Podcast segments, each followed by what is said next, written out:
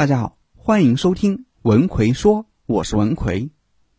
在生活当中，你会不会这样跟别人聊天呢？你说：“你吃饭了吗？”对方说：“吃了。”你说：“最近在忙些什么呢？”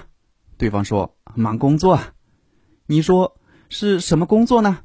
对方说：“就是上班下班。”你说：“没休息吗？”对方说：“没有。”这样的聊天看起来好像你在跟对方聊天，其实聊着聊着，你就会慢慢发现，对方回答你的态度会变得越来越敷衍，直到最后都不想回答你了。我相信你肯定遇到过这种情况。为什么会是这个样子呢？因为这种聊天方式是一种单向的审问式聊天，给人的感觉就好像是在查对方户口一样。人会对自己的隐私天生有一种自我保护的心理，尽管这些问题看起来都很光明正大，但这种不断发问的方式会给别人咄咄逼人的压迫感。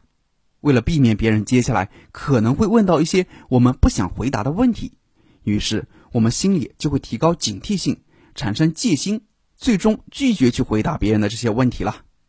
今天我们就主要来讲讲如何更好的与别人聊天。一，恰当的聊天方式。我们跟别人聊天，发问是获得信息的一个必不可少的手段。怎么发问，就能体现出一个人的水平了。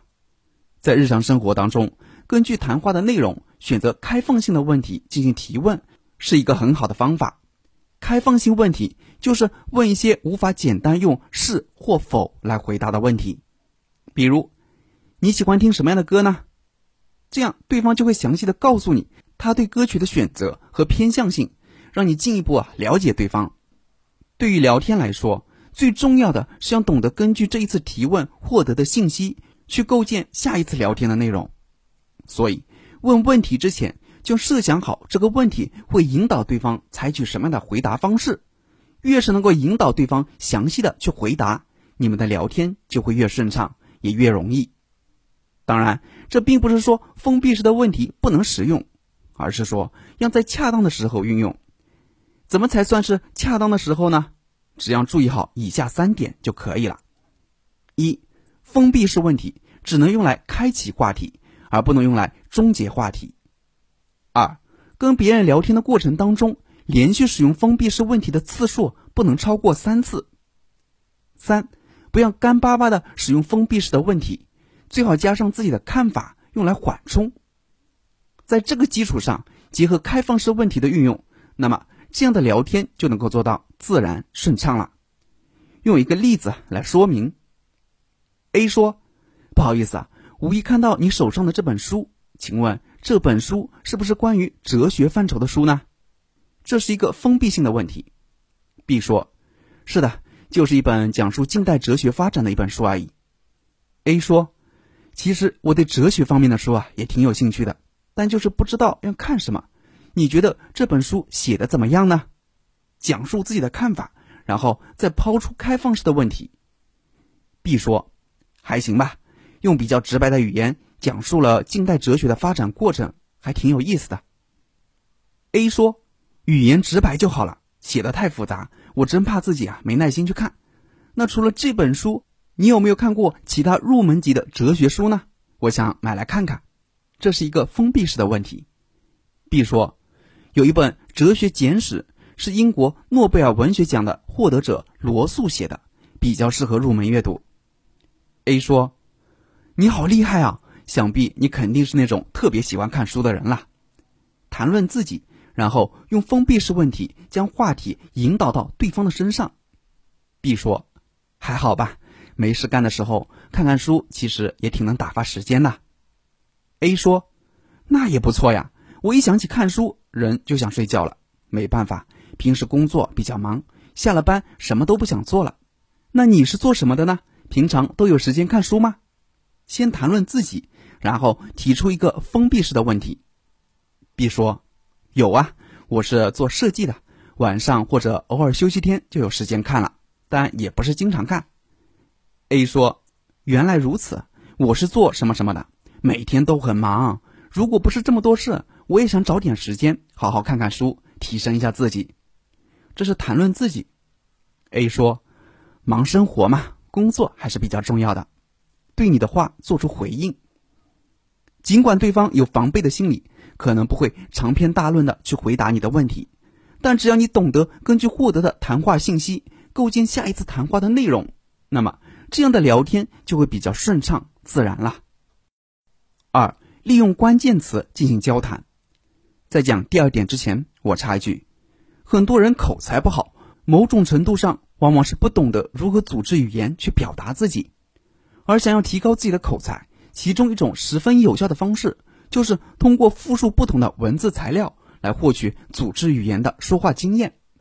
那我们具体应该怎么做才能够快速提升自己的口才水平呢？大家可以微信搜索我的公众号“文奎说”。然后在公众号里回复三四三，我详细讲给你听。我在微信公众号文奎说等着你。好，我们接着来讲第二点，利用关键词进行交谈。我们每一句话都有一个比较重要的关键词，即便是一句很简短的话，比如我最近很忙，那么忙也是其中的关键词。只要我们懂得围绕这个忙继续发问下去。你就能够跟别人顺畅的聊下去了。利用关键词聊天是一个非常实用的技巧。就算平常习惯了沉默寡言的人，想要变得会聊天，运用这个技巧就能够让自己啊脱胎换骨。因为聊天是双向的，你不仅要懂得挑出对方的关键词，构建聊天内容，也要懂得给对方抛出自己的关键词，让对方能够聊下去。比如上面的那个对话例子。A 谈论自己说：“原来如此啊，我是做什么什么的，每天都很忙。如果不是这么多事，我也想找点时间好好看书，提升一下自己。”这句话的关键词就有“忙”、“找时间”、“提升自己”这一些，而 B 就挑了“忙”这个关键词去回答：“忙生活嘛，工作还是比较重要的。”这样对方就能够根据我们的关键词去聊天了。所以。如果我们的回答太简短，无法给对方提供充足的关键词，对方很可能就无法回答我们，跟我们一直聊下去了。聊天不仅仅要思考自己说出什么内容，还要想好你的话是否能够启发对方说出什么内容。通过关键词的方式去构建开放式的提问，这样聊天就不用担心无话可说了。比如，对方说：“人生真的很无奈呀，为什么生活要这么累呢？”选取“累”作为关键词，用开放式问题发问，什么意思呢？为什么你会生活累呢？对方说：“难道不是吗？每天忙前忙后，幸福美好的人生一直在远方，不知道什么时候才能属于我。这样的生活真没意思。”这时选取“幸福美好”作为关键词，继续用开放式问题发问：“你觉得现在的生活过得不幸福美好吗？”那什么样的生活你才会觉得满意呢？当然，寻找关键词能够构建谈话内容，让聊天进行下去，但也不能让聊天变成简单的一问一答。三，学会自然的搭话。聊天是一个双向互动的过程，不能只有单方面进攻或者防守。最好的对话是有来有往的。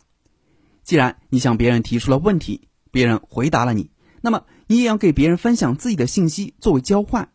这个分享信息不一定是别人主动问你，也可以是你主动搭话后提供。你不能一直做那个发问的角色，这会让人很厌烦的。你要适时的做一个分享者的角色，这才是正确的交流方式。所谓搭话，就是你要适时的对别人的回答说出自己的看法或者故事，来延长对话的交流时间，让交流更加融洽。当然，这个谈论自己啊，绝对不是向对方炫耀显摆，而是以一种平和的姿态诉说自己的事情。比如前面看书的例子，当别人问了你封闭式的问题，说还好吧，没事干的时候看看书，其实也挺能打发时间的。那么你就不要急着发问，根据“看书”这个关键词发表一下自己的看法，也不错呀。我一想起看书，人就想睡觉了，没办法。